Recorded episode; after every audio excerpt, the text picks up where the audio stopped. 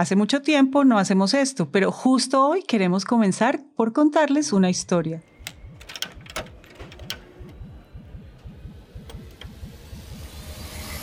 Es 1950 y en el Estadio Maracaná de Río de Janeiro se está jugando la final del Mundial de Fútbol entre Uruguay y Brasil. En el estadio, la mayoría de personas son hinchas brasileños que gritan, saltan y cantan himnos para apoyar al equipo. El sueño es uno solo, quedarse con la Copa del Mundo. El marcador va uno a uno.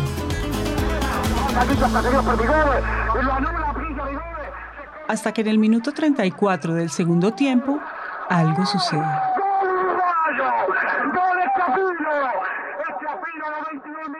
La tensión es evidente y el silencio se apodera del estadio cuando Guilla anota el gol que le da el título de la Copa del Mundo a Uruguay. Gol que marcaría la historia del fútbol y de Brasil, pues sin saberlo, quienes estaban allí fueron protagonistas de lo que hoy conocemos como el maracanazo.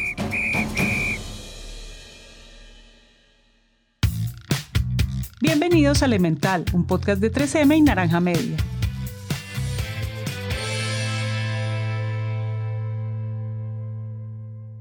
Hablarles del maracanazo no es casualidad. Aunque no lo crean, este momento es histórico, pues va más allá del fútbol, ya que para los brasileños lo que sucedió ese día fue el inicio de algo que el escritor Nelson Rodríguez nombró como el complejo de Vira Lata.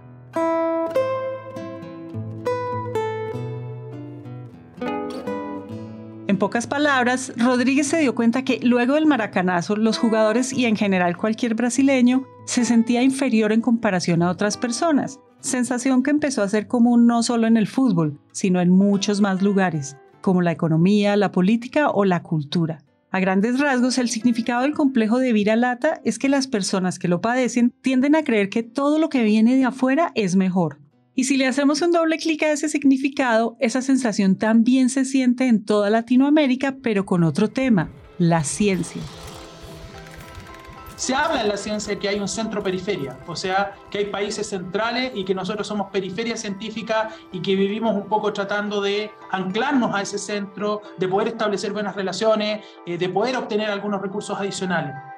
Él es André Enríquez, subdirector del Observatorio de Innovación FEN de la Universidad de Chile. Una de las cosas que he aprendido en los últimos años por, por trabajar en materias de internacionalización científica es que la relación tiene que ser de igual a igual, tiene que ser recíproca. Esto significa que nosotros no podemos ponernos en materia científica como el hermano pequeño de alguien. No, nosotros tenemos que tener esa, esa garra de pararte en la cancha y decir, yo creo y confío en lo que sé y en lo que soy capaz de entregar.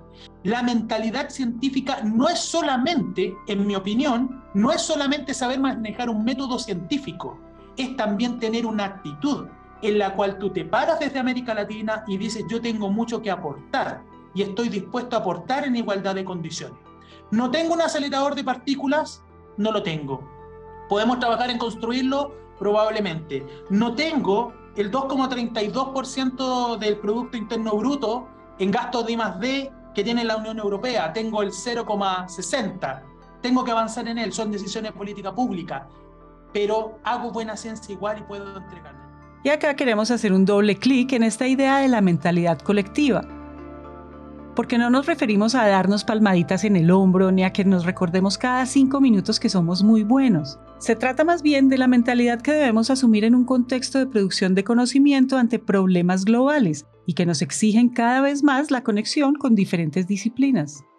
Eh, si me lo permiten, y sé que va a sonarles contraintuitivo, es dejar de lado como el modelo Silicon Valley, y pensar que toda América Latina tiene que ser como Silicon Valley. Está bien Silicon Valley, todos queremos tener uno y queremos tener una próxima Google y queremos tener nuestro propio Tesla, etc. Pero en realidad hay que entender primero que la innovación, para que llegue a ser como Tesla, ¿cierto? Tienen que pasar varias cosas y son uno en un millón de ocasiones. ¿Tenemos que buscarla? Sí, pero no es la única. en eso hay que resaltar el papel de las universidades. Las universidades, efectivamente, cuando poco a poco han empezado a tener profesores con nivel de doctorado, con eh, eh, experiencia de investigación de nivel postdoctoral. Entonces ellos vienen con una serie de técnicas muy avanzadas y pues al final, al principio hay una etapa inicial de tratar de reproducir lo que se hacía en el extranjero y luego, ah, no, pero espere, es que aquí yo puedo hacer cosas. Él es Diego Torres, coordinador de la Estrategia de Innovación y Transferencia de Conocimiento de la Universidad Nacional de Colombia. La comunidad científica ha ido creciendo. Segundo, la misma sociedad ha estado como empoderándose del tema, de pero ¿y esta ciencia para qué? Que está muy bien. Ya se está poniendo en tela de juicio y se habla de cosas como los saberes ancestrales, la apropiación social del conocimiento, todo ese cuento. Eh, claro, y eso empieza a entrar en choque con esa ciencia tradicional, pero ¿por qué pasa eso? Porque precisamente ya la ciencia empieza a crecer y empieza a tener un empoderamiento y empieza no a tener ese nivel de, ah, éramos unos pocos sabios allá arriba. Podemos hacernos preguntas que antiguamente no nos podíamos hacer, ¿no? Para eso está la ciencia. La ciencia está para cometer la mínima cantidad de errores utilizando procedimientos lo más lógico posible. Y por lo tanto, lo primero del mindset tiene que ver con que la innovación se da en algo que se llama un territorio determinado. En un informe de la UNESCO sobre el estado de la ciencia de 2021, se afirma que en Latinoamérica lideramos las investigaciones en enfermedades tropicales, conocimientos tradicionales y en agroecología. Y esto es muy importante, sobre todo en una época en la que necesitamos encontrar nuevos sistemas de producción de alimentos más eficientes y menos perjudiciales para el medio ambiente. De hecho, según el informe, dedicarnos a este tipo de investigaciones logra que en esta parte del continente generemos 2,5 veces más publicaciones e investigaciones en estos campos en comparación con el promedio global. Cuando nos paramos desde estas cifras, es mucho más fácil reconocer que el papel de Latinoamérica en esta carrera científica no es menor al de otros países. Eso significa una sola cosa, y es que eso de países con ciencia avanzada y países con ciencia atrasada no es cierto, pues en el mundo tenemos países haciendo ciencia. Pensar que hay una ciencia en sí, como, como, concepto general, como idea general, que es solo local, creo que no, no es lo correcto. Lo que hablamos es que la ciencia puede ser puesta al servicio de lo local y responder a esas necesidades y a ese contexto local. Pero la ciencia como concepto es universal. Yo creo que la pregunta sería, ¿cómo la ciencia latinoamericana puede cambiar el mundo? Y yo eh, he sido testigo del talento humano que tenemos y de las capacidades de investigación que tenemos. Vamos a tener muy buenos resultados en los próximos años, no ni siquiera décadas, sino años, en temas muy, muy avanzados mecánica cuántica, matemáticas, eh, investigación básica, porque hemos estado produciendo talento. Poco a poco ciertos desarrollos van a terminar finalmente impactando el mundo, porque el mundo se está globalizando muy rápido.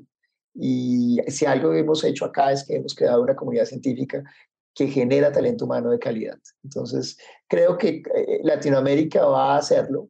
Em, tenemos que hacer otros esfuerzos, claro está, pero poco a poco nuestros científicos van a empezar a, a tener papeles más y más relevantes en el mundo como lo están teniendo hoy en día. Para que esta perspectiva sobre la ciencia en Latinoamérica sea sostenible a lo largo del tiempo, todos debemos entender que la ciencia es importante y esto no basta solo con decirlo porque... Cualquier persona que esté aquí escuchándonos y le digamos es que es más importante hoy día tener el bono, ¿cierto? O la transferencia de dinero para que usted pueda comer, porque todavía el COVID no, no, no permite recuperar todos los empleos, tiene mucho más sentido que decirle que voy a aumentar el presupuesto en ciencia y tecnología, que a la persona le queda muy lejos de su realidad. Y eso es porque no entendemos como sociedades, lo voy a, no solamente la clase política, sino no entendemos como sociedades que para entregar agua potable de buena calidad en el largo plazo, para generar mejor empleo, tú requieres poner el conocimiento en el centro de tu modelo de desarrollo. Entonces, como no pones el conocimiento en el centro de tu modelo de desarrollo, siempre las urgencias son lo que estás resolviendo en el día a día.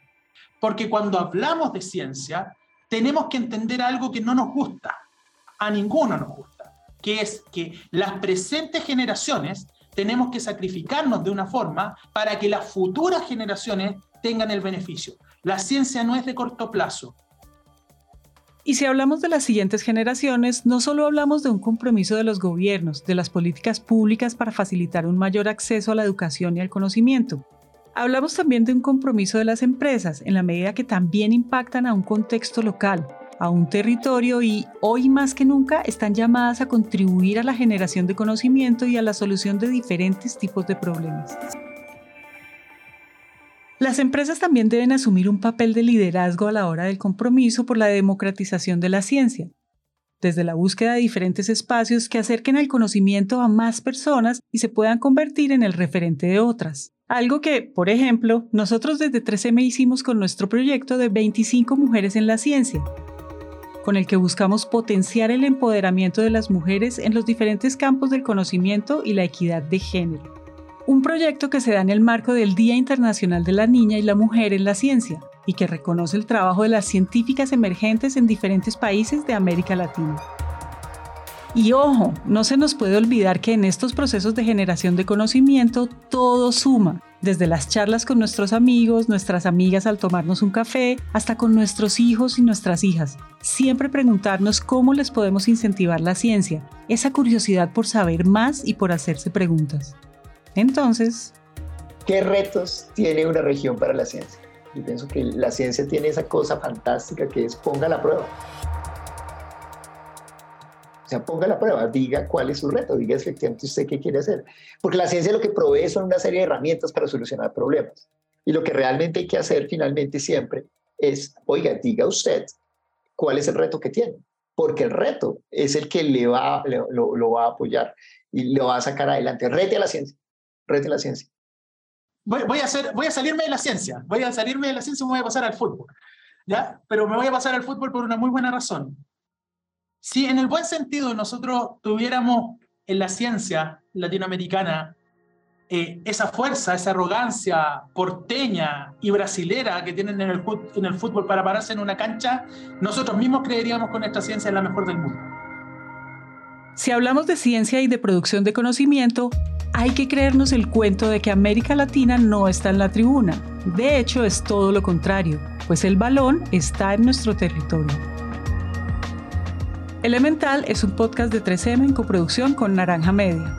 Este episodio fue escrito y producido por Juan Molina. El trabajo editorial es de Araceli López y Valentina Barbosa. El diseño de sonido fue hecho por Santiago Bernal y Juan Diego Bernal. El arte, diseño y material publicitario es hecho por Luisa Ríos. Todo el soporte técnico para la grabación es hecho por Julián Cortés. Adriana Ríos y Marcela Linares dirigen todo el trabajo editorial, contenidos y curaduría por parte de 3M.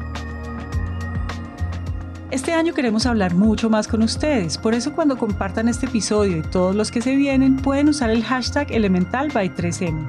También pueden encontrarnos en Instagram como 3M Latinoamérica o pueden escribirnos al WhatsApp de nuestros productores más 57 317 316 91 96 más 57 317 316 91 96 por supuesto, también pueden seguirnos en Instagram como Naranja Media Podcast, la casa productora de este show.